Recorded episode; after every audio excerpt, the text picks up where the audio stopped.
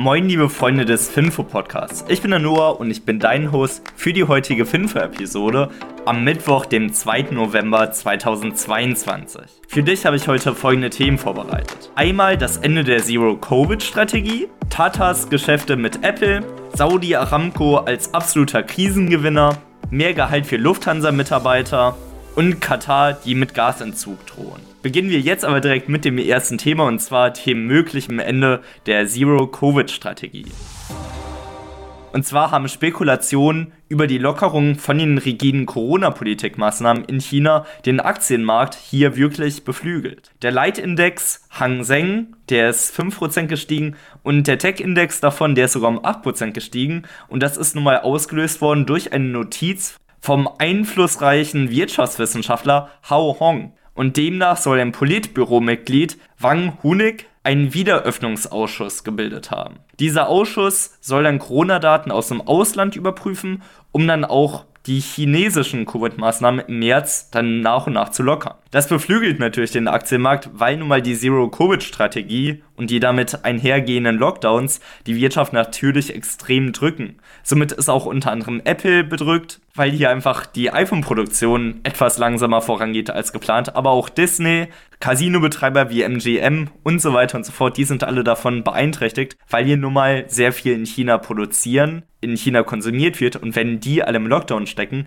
dann kann natürlich nicht wirklich viel produziert werden, aber auch wenig konsumiert werden von der Gesellschaft und das drückt natürlich die Gesellschaft. Von daher, wenn wirklich die Zero-Covid-Strategie etwas gelockert wird und man geregeltere Lockdowns hat, so wie bei uns in Europa beispielsweise, dann sollte das natürlich ein sehr bullisches Signal für den Aktienmarkt sein. Der Außenminister hat aber dem Ganzen ein bisschen widersprochen und hat gesagt, dass er darüber persönlich nichts weiß und auch der Staatschef Xi Jinping hatte noch in der Mitte Oktobers davon gesprochen, dass die Zero-Covid-Strategien recht gut seien und hat sie auch nochmal bekräftigt. Dementsprechend, sehr wahrscheinlich ist es nur eine Spekulation, aber vielleicht ist hier auch ein Funken Wahrheit drin und wenn das der Fall ist, dann wäre das wirklich ein sehr bullisches Signal. Machen wir jetzt aber direkt weiter mit der zweiten Nachricht für heute und das sind Tatas Geschäfte mit Apple.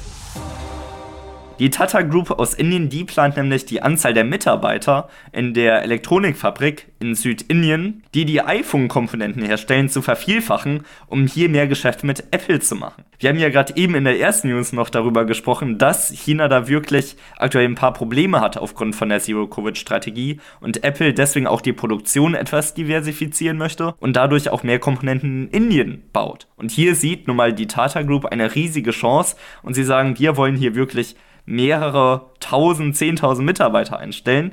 Und so soll in dem Werk der Industriestadt Hosur, also in Tamil Nadu, in den nächsten 18 bis 24 Monaten bis zu 45.000 Mitarbeiter eingestellt werden. Derzeit sind da circa 10.000 Mitarbeiter, die meisten davon sind Frauen und hier sollen dann auch nochmal weitere 10.000 Mitarbeiter eingestellt werden. Also wie gesagt, bis zu 45.000, damit man hier die Nachfrage von Apple wirklich bedienen kann. Und was ich wirklich toll finde, ist, dass die Mitarbeiter von Tata ca. 40% mehr verdienen als die normalen Mitarbeiter in Indien und dass zusätzlich noch hier das Essen gestellt wird, also dass man auch hierfür nichts bezahlen muss. Also recht gute Bedingungen im Vergleich zu wie man es in China mitbekommt. Tata hat hier natürlich eine Mission, sie wollen mehr an Apples Marktmacht profitieren, was natürlich logisch ist. Apple ist nun mal eins der erfolgreichsten Unternehmen der Welt.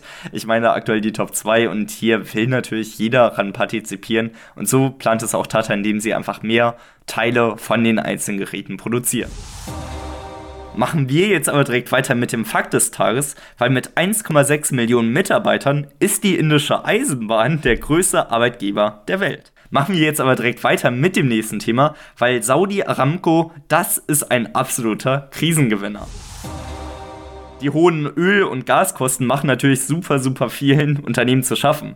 Nicht aber dem staatlichen Ölkonzern Saudi Aramco, weil die haben einen riesigen Gewinnsprung jetzt durch die ganzen gestiegenen Preise erzielen können. So konnte Saudi Aramco im dritten Quartal einen Profit von satten 41,6 Milliarden US-Dollar erzielen und das ist im Vergleich zum Vorjahr ein Plus von 40 Prozent. Solche Wachstumszahlen sieht man sonst eigentlich nur bei Tech-Konzernen oder so. Das ist somit der zweitgrößte Nettogewinn des Konzerns seit dem IPO und das Ganze, obwohl der Preis vom Barrel ja sogar ein bisschen nach unten gekommen ist.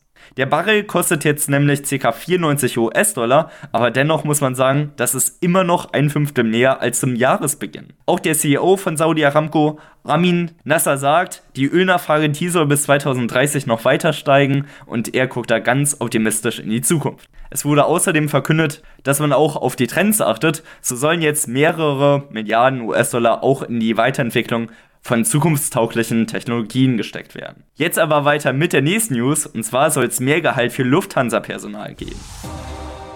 Weil ganz ohne Streik hat es jetzt Lufthansa und die Flugbegleiter-Gewerkschaft UFO geschafft, einen neuen Tarifvertrag auszuhandeln. So sollen Berufseinsteiger jetzt etwas mehr als 17% verdienen und die anderen ca. 9% mehr, was auch gut ist. Somit soll die Grundvergütung um 250 Euro ab dem 1. Juni 2023 steigen und ab dem Juli sollen alle Gehälter nochmal um 2,5% steigen. Zuvor sollen fünfmal Einmalzahlungen von 1200 Euro stattfinden. Wenn ihr also Flugbegleiter seid, Glückwunsch, das ist wirklich grandios und genießt euer Mehrgehalt und steckt ein bisschen was davon in Aktien. Machen wir jetzt aber weiter mit der Aktie des Tages und das ist heute die Bechtle-Aktie.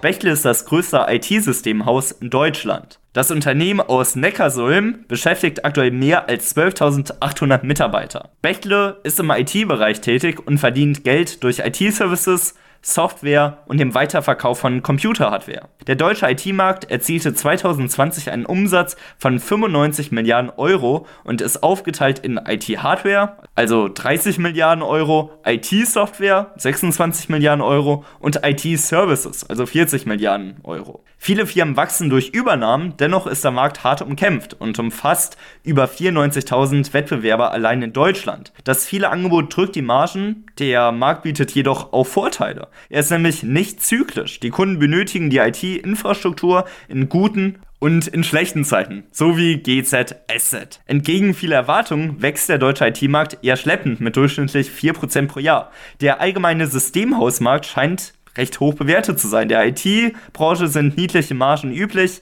Dies liegt am bereits erwähnten hohen Konkurrenzkampf untereinander. Außerdem ist es interessant zu sehen, wie die Firmen innerhalb derselben Branche unterschiedlich mit den Herausforderungen der Pandemie umgegangen sind. So machten Firmen wie Data Group, Allgeier oder auch die All for One Group bilanztechnisch große Rückschritte, während Bechtle, Cancom oder auch Adesso die Corona-Pandemie zu ihrem Vorteil nutzten und sich von der Konkurrenz erheblich abheben konnten. Ein Zeichen für ein kompetentes und auch flexibles Team. Und Bechtle schafft es hier wirklich, sich durchzusetzen, weil im Alleraktien-Qualitätsscore erzielen sie 10 von 10 möglichen Punkten im Alleraktien-Qualitätsscore und ist somit ein absolutes Qualitätsunternehmen. Wenn ihr euch jetzt also mehr mit Bechtle beschäftigen wollt, dann schaut euch gerne einmal ausführliche Analyse auf www.alleaktien.de an. Und wenn euch die Kennzahlen etwas genauer interessieren, dann schaut euch sehr gerne einmal eulerpool.com an, weil hier gibt es die zuverlässigsten Kennzahlen in Deutschland. Machen wir jetzt aber weiter mit der letzten News für heute und zwar mit Katar. Weil der Energieminister Katars hat jetzt gegenüber Bloomberg ein Interview geführt. Er heißt Saad Al-Kabi und er hatte hier die europäischen Pläne für den Gaspreisdeckel als heuchlerisch betitelt. Er selbst spricht sich hier für einen freien Markt aus und sagt, dass hier auch ein großes Problem drin stecken würde. Weil wenn Europa jetzt wirklich einen Gaspreisdeckel einführen sollte, dann könnten Konkurrenten von den Unternehmen aus Europa einfach mehr bieten, weil sie einfach mehr Geld fürs Gas ausgeben können, für die Energie ausgeben können und somit dann die tatsächliche Versorgung von europäischen Mitbewerbern einfach wegschnappen können. Und das macht einfach Sinn. Wenn man einen Gaspreisdeckel hat, dann verkauft man natürlich auch als produzierendes Unternehmen das Gas einfach lieber an andere Unternehmen, die keinen Gaspreisdeckel haben und somit kann man dann mehr Gewinn schaffen.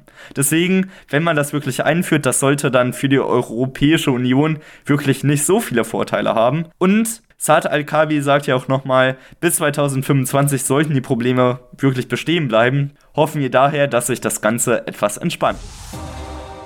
Das soll es jetzt aber mit der heutigen Episode gewesen sein. Ich hoffe, ihr hattet euren Spaß beim Zuhören. Hoffe, ihr hattet gestern einen wunderschönen Feiertag. Macht's gut. Ciao.